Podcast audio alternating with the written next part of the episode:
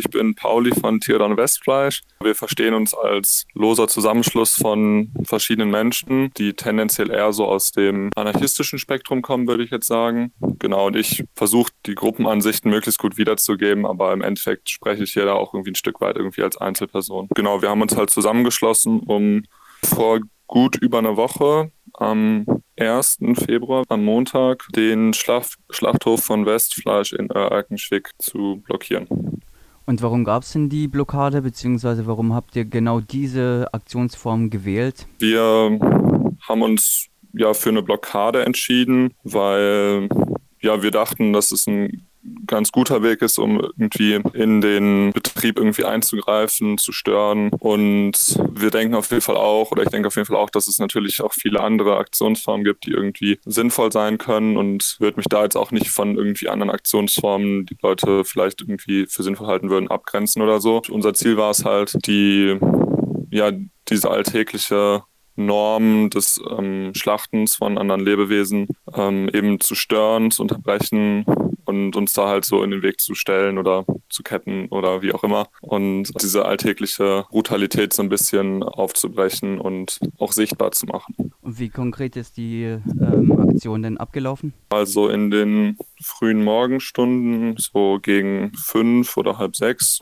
müsste das gewesen sein, haben dann halt zehn Menschen waren es, wenn ich es jetzt richtig in Erinnerung habe, mit Hilfe von ähm, verschiedenen Hilfsmitteln auch halt da diese Blockade in einer Zufahrtsstraße zum Werksgelände dieses Schlachthofs halt aufgebaut. Es waren drei Lock-ons. Also ich gehe davon aus, dass viele ZuhörerInnen wahrscheinlich darunter sich was vorstellen können, aber ich kann es ja trotzdem noch, noch, mal kurz erklären. Also solche großen Plastikfässer, die halt mit Beton gefüllt waren, wo dann solche Rohre einbetoniert sind, wo Leute ihre Arme dann drin festketten, die dann genau erstmal freigesägt werden müssen.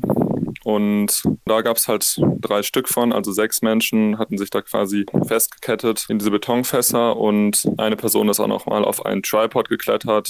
Das werden wahrscheinlich auch die meisten kennen. Das ist so ein, ja, oft aus Metall oder Holz, so ein großes Dreibein. Das war jetzt ungefähr fünf Meter hoch und ist da dann halt hochgeklettert. Und eine weitere Person hat sich daran dann noch mit so einem Bügelschloss dran festgekettet mit dem Hals. Zwei weitere Menschen waren halt vor Ort, um die angeketteten Menschen noch zu unterstützen und irgendwie mit zu trinken oder was auch immer zu versorgen. Und dann gab es noch so eine Mahnwache, die sich dann da spontan ähm, ja, auch noch hingestellt hat. Das waren UnterstützerInnen, die haben das scheinbar auf Twitter mitbekommen, sind dann da hingekommen. Das war ganz cool. Wir waren auch recht flott da, haben dann ein Pavillon aufgebaut und waren auch quasi so eine ja, Anlaufstelle für Leute, die da jetzt noch dazustoßen wollten. Die Polizei war dann auch relativ schnell da. Irgendwann kam dann die Hundertschaft auch an und die technische Einheit der Polizei. Und gegen elf, ja zwischen elf und zwölf Uhr, also so rund sechs Stunden, Mhm. Nach Anfang der Blockade war das Ganze dann geräumt. Was auf jeden Fall sehr schade war und nochmal irgendwie nachbereitet werden muss, ist, dass die ähm, Leute in den Lock-ons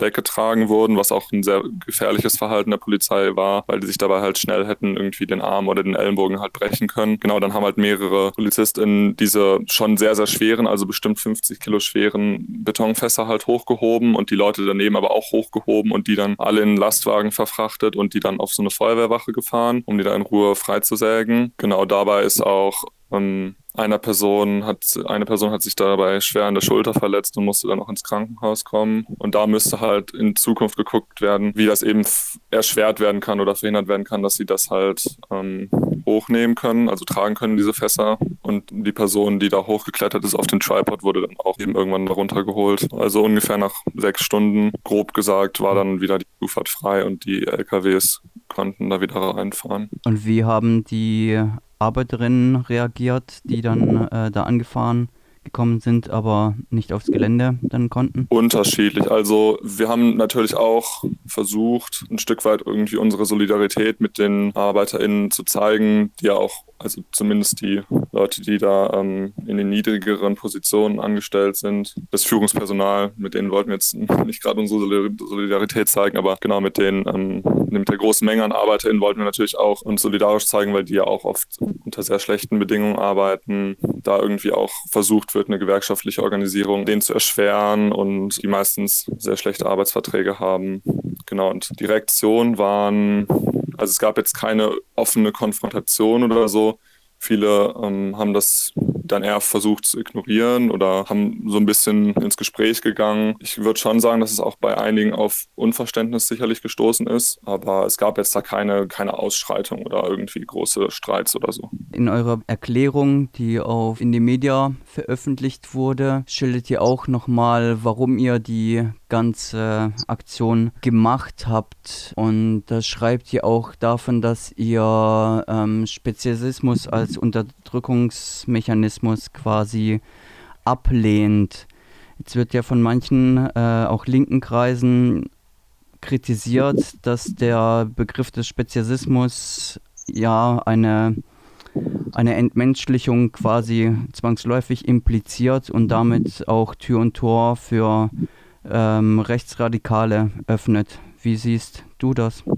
Genau, ich würde auf jeden Fall sagen, dass das, ähm, dass der Begriff ähm, oder auch irgendwie ja Debatten darum immer ähm, ja vorsichtig geführt werden sollten, eben auch aus dem Punkt, den du gerade genannt hast. Und es ist nun mal auch so, dass wenn wir uns jetzt anschauen, wer setzt sich denn für Tierrechte zum Beispiel ein, dass es halt auch viel, ähm, jetzt spreche ich halt ich kenne jetzt das hauptsächlich so im, im, deutschsprachigen Raum irgendwie. Ich kann mhm. jetzt nicht für, die, für den Rest der Welt sprechen, aber im deutschsprachigen Raum auch viele Leute, die dann eher rechts sind oder irgendwie offen sogar irgendwelche Neonazis sind, sich dafür auch irgendwie einsetzen und das natürlich auch ja irgendwie eine Geschichte hat und schon im Nationalsozialismus auch irgendwie so ein Propaganda-Element war auf jeden Fall. Genau, deswegen grenzen wir uns auch von diesem, von dieser klassischen Tierrechtsszene irgendwie ein Stück weit auch ab und sagen halt auch irgendwie, genau, wir wollen halt irgendwie dieses aus, dieses ja, dieses gesellschaftliche Ausbeutungsverhältnis irgendwie als Ganzes beenden. Und wir wollen jetzt ja auch jetzt nicht unbedingt nur, dass andere Lebewesen irgendwelche Rechte haben, sondern stellen uns natürlich auch gegen zum Beispiel Kapitalismus. Also es gibt ja auch Menschenrechte, die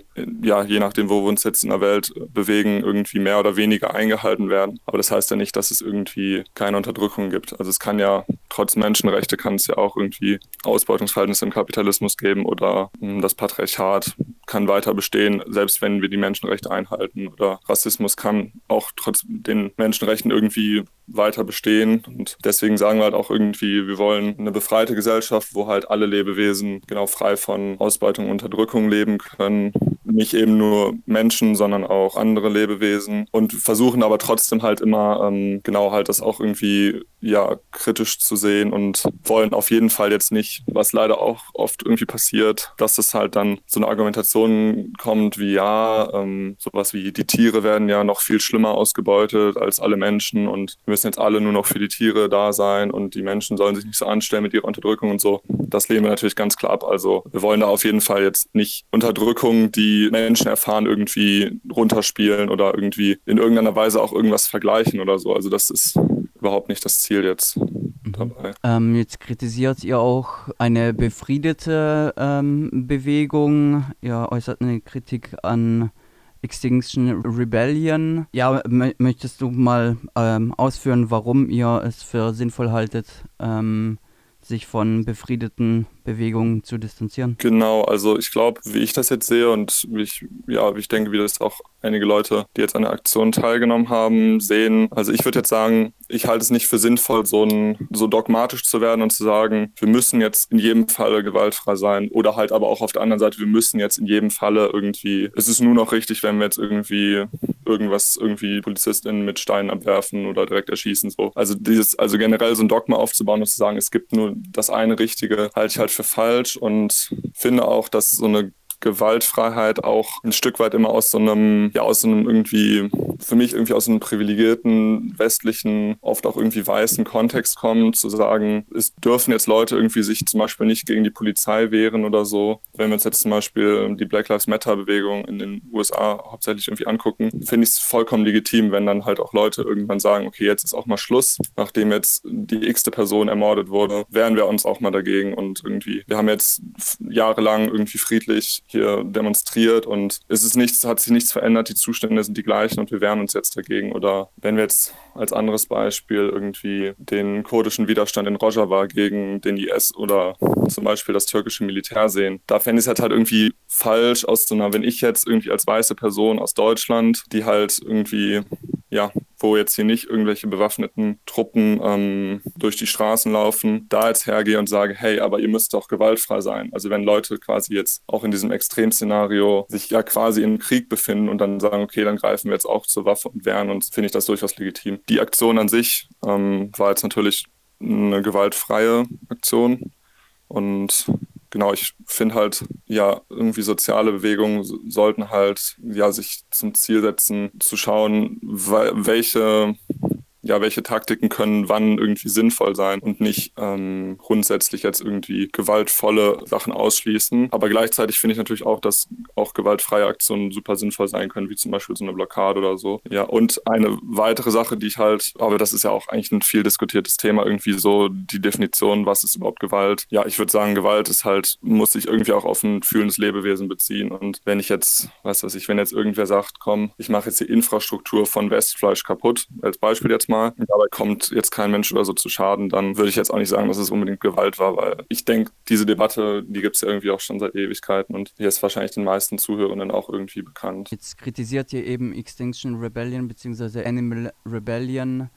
hauptsächlich eben ähm, auf dieser ja, Gewalt, Distanzierung von Gewaltebene. Würden diese Gruppierungen das nicht tun, wären das potenzielle Bündnispartnerinnen, gerade im im Hinblick auf den ja schon krassen Antisemitismus von Roger Hallam und etc. Die eine Person, Roger Hallam, kenne ich zum Beispiel jetzt auch nicht, aber ich weiß auch, dass ähm, ja immer mal wieder sehr fragwürdige äh, ja, Aussagen von Mitgliedern von Extinction Rebellion gab. Und ähm, so wie ich es jetzt halt ähm, auch ja so mitbekommen habe, da ja auch nie so eine klare irgendwie Distanzierung ja, von rechten bis irgendwie rechtsextremen Strukturen irgendwie ist, sondern es eher immer so ist, ja, wir müssen irgendwie alle jetzt anpacken hier zusammen und so wie ich das verstanden habe, Extinction Rebellion sich auch irgendwie so als politisch neutral oder sowas sieht. Und das finde ich halt auch irgendwie sehr, sehr fragwürdig. Und zusätzlich finde ich auch die, ja, dass da auch sich irgendwie Extinction Rebellion dem, zum Beispiel dem Staat gegenüber sehr, sehr irgendwie unkritisch oder staatshörig irgendwie verhält. Zum Beispiel auch so einen Flyer, den ich letztens noch gesehen habe. Da waren für sie die drei Forderungen und jeder Satz hat mit die Regierung muss machen oder die Regierung soll das und das machen begonnen. Und das fand ich halt irgendwie auch sehr fragwürdig, ja, immer nach oben zu appellieren. Jetzt nochmal äh, zum Inhalt eurer Erklärung. Da tut ihr ja kon ganz konkret die Schließung aller Schlachthäuser ähm, sowie Mast- und Milchbetriebe schildern. Äh, jetzt würden viele fragen, ja, was ist dann, wenn die alle Betriebe zu sind, was ist dann mit den äh, ganzen ArbeiterInnen? Wie viele andere ähm, gesellschaftliche Prozesse oder irgendwie Idealvorstellungen, die es halt so gibt, ähm, kann das natürlich auch nicht von heute auf morgen passieren. Das ist ja genauso, wenn ich jetzt sage, ich finde irgendwie Braunkohle und Atomkraft scheiße, ähm, dann sage ich ja auch nicht, ja, die sollen, also wir machen es jetzt von heute auf morgen dicht und die sollen alle irgendwie arbeitslos werden und irgendwie in totaler Armut enden oder so. Ähm, und so würde ich es halt da auch sehen, dass es natürlich irgendwie ein, da ein gesellschaftlicher Wandel stattfinden müsste und dann Schritt für Schritt geguckt werden müsste, ähm, wo können ähm, ja, die Leute irgendwie ja, an einem anderen Platz irgendwie ähm, einen Arbeitsplatz finden. Ich würde jetzt auch generell irgendwie Lohnarbeit an sich auch kritisieren und irgendwie eine Gesellschaft anstreben, wo wir auch irgendwie frei von Lohnarbeit sind. Ähm, aber genau, also gerade auch im Hinblick darauf, dass halt viele Beschäftigte in ja, der Fleisch- oder Milchindustrie oder anderen Industrien, ähm, die Tiere ausbeuten, viele Beschäftigte halt auch ähm, ja, irgendwie Personen sind, die in irgendeiner Weise ähm, Diskriminierung erfahren oder auf jeden Fall oft halt weniger privilegierte Personen sind, weniger Zugang zu Geld haben oder so, würde ich jetzt auf jeden Fall nicht sagen, wir machen das jetzt alles dicht und die Vorgesetzten holen sich jetzt noch ihre Millionenabfindung daraus und alle anderen Leute sitzen nachher auf der Straße. So, ne? Und das müsste natürlich ein Prozess sein, wo dann geguckt werden kann, okay, ähm, was, was können Alternativen sein? Zum Beispiel so ein bio-veganer Landbau wäre irgendwie eine Alternative. Was war denn die Resonanz auf eure Aktion? Habt ihr eine Akzeptanz in der Bevölkerung verspürt oder denkt ihr eher, dass die Aktion eher auf ja, Widerstand bzw. Unverständnis gestoßen ist? Ja, ich denke, das ist durchmischt gewesen. Also auf Twitter zum Beispiel, wo dann halt, was weiß ich, dann wird das über den Hambi Twitter geteilt oder so, dann sind das ja auch eher, also sind es ja meistens Menschen, die ähm, grundsätzlich so einer Blockadeaktion erstmal ja wohlgesonnen sind und das erstmal irgendwie gutheißen. Da gibt es natürlich auch immer mal die ein oder anderen Rechten, die dann irgendwie kommentieren, ja, sucht euch mal einen Job und verpisst euch so ungefähr. Das gibt es ja irgendwie auch immer. Und genau in der Presse, ja, also würde ich sagen, so wie halt, also so wie halt die meisten solche Aktionen irgendwie von der Presse wahrgenommen werden. Da gibt es natürlich dann auch Unterschiede. Die Taz ist dann natürlich als Beispiel jetzt, ich glaube, die haben jetzt nicht konkret darüber geschrieben, aber die wären natürlich dann eher wohlgesonnen und würden da vielleicht auch an manchen Sachen, können sie auch Kritik üben, aber ich glaube, die wären grundsätzlich so einer Blockade erstmal wohlgesonnen und Jetzt als Beispiel die äh, irgendeine Regionalzeitung oder irgendwie die Süddeutsche Zeitung oder so, wenn die jetzt darüber berichtet hätten, die wären dann natürlich also was ich jetzt zum Beispiel auch vom WDR oder so gelesen habe, das war meistens relativ neutral, würde ich sagen. Die haben halt darüber berichtet, was passiert ist. Auch ein paar Sachen irgendwie ausgelassen, was jetzt zum Beispiel Polizeigewalt anging oder so. Die schreiben dann sowas wie, ja, die Polizei hat die Blockade aufgelöst. Und das war es dann so dazu, also wie es halt ja oft auch in der, in der Berichterstattung irgendwie ist. Also ich würde jetzt nicht sagen, da gab es jetzt irgendwie einen großen Widerstand oder so. Ich kann mir vorstellen, dass es den natürlich in weiten Teilen der Bevölkerung durchaus gibt und ein Großteil der Bevölkerung sowas nicht nachvollziehen kann oder nicht für legitim hält, da so einzugreifen. Mhm. Was habt ihr denn für die Zukunft so geplant, ohne jetzt zu viel verraten zu müssen? Ja, also aktuell gibt es jetzt keine konkreten Pläne, wie ich auch eingangs meinte. Ja, verstehen wir uns auch erst als ein loser Zusammenschluss von verschiedenen Menschen. Ich denke, die meisten Menschen sind halt irgendwo in sozialen Bewegungen irgendwie aktiv und es kann natürlich durchaus sein, dass sich, dass, dass sich ja irgendwie diese, dieser Zusammenschluss in ähnlicher Konstellation nochmal irgendwie zusammenfindet und irgendwie nochmal irgendwas blockiert zum Beispiel. Das kann, also würde ich jetzt nicht ausschließen, aber es ist zumindest jetzt gerade nichts konkret geplant. Mhm. Und, und glaube ich, nicht verraten, wenn was geplant wird. Also ihr habt auch eine Twitter-Präsenz und ähm, dort würden dann Interessierte auf jeden Fall auf News stoßen genau, wenn nochmal irgendwas wäre oder wenn dann jetzt irgendwie, ja, irgendwelche Gerichtsprozesse oder so folgen, genau, würden Leute da auf jeden Fall was finden. Die meisten Leute haben versucht, ihre Identität zu verweigern. Ähm, wenige haben ja ihre Identität preisgegeben oder wurden identifiziert, weil sie irgendwie schon Polizei bekannt waren. Genau, und bei den Gerichtsprozessen wird dann auch versucht, irgendwie werden da irgendwie ja auch kreativen Umgang zu finden, sich selbst vor Gericht zu verteidigen oder zu, gegenseitig zu verteidigen und genau da irgendwie zu gucken, ja, so einen kreativeren Umgang mitzufinden. Und ähm, bisher, von dem, was ich so mitbekommen habe, hat es auch eigentlich immer, es ist relativ erfolgreich und ähm, ich glaube jetzt auch nicht, dass da irgendwie die großen Geldstrafen gerade drohen werden. Ja, was natürlich sein kann, ist, dass Westfleisch zivilrechtliche Forderungen versucht geltend zu machen. Das kann natürlich bei so einem relativ großen Betrieb schon recht viel werden, aber das würde ja wahrscheinlich auch erst in irgendwie zwei, drei Jahren dann zum Zivilprozess kommen.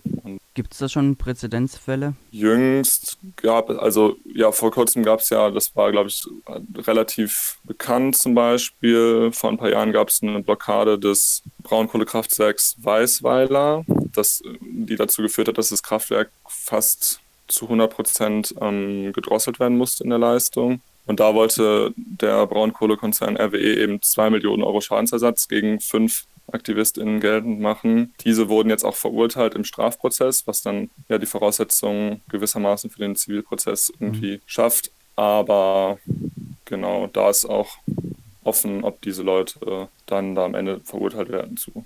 Und ein weiterer Fall wäre jetzt zum Beispiel in Schleswig-Holstein gab es vorletztes Jahr, glaube ich, eine Blockade von einem Schlachthof, der Tönnies, also diesem Tönnies, dieser Tönnies-Firma hm, gehört. Das ist ja die größte Schlachtfirma, die es so in Deutschland gibt. Und da wurde halt versucht, 50.000 Euro Schadensersatz geltend zu machen. Aber das ist auch dann natürlich immer die Frage, ob sowas durchgeht. Abschließend die Frage, wie siehst du das? Steht die Befreiung von Mensch und Tier bevor? Also ich persönlich würde sagen, nee.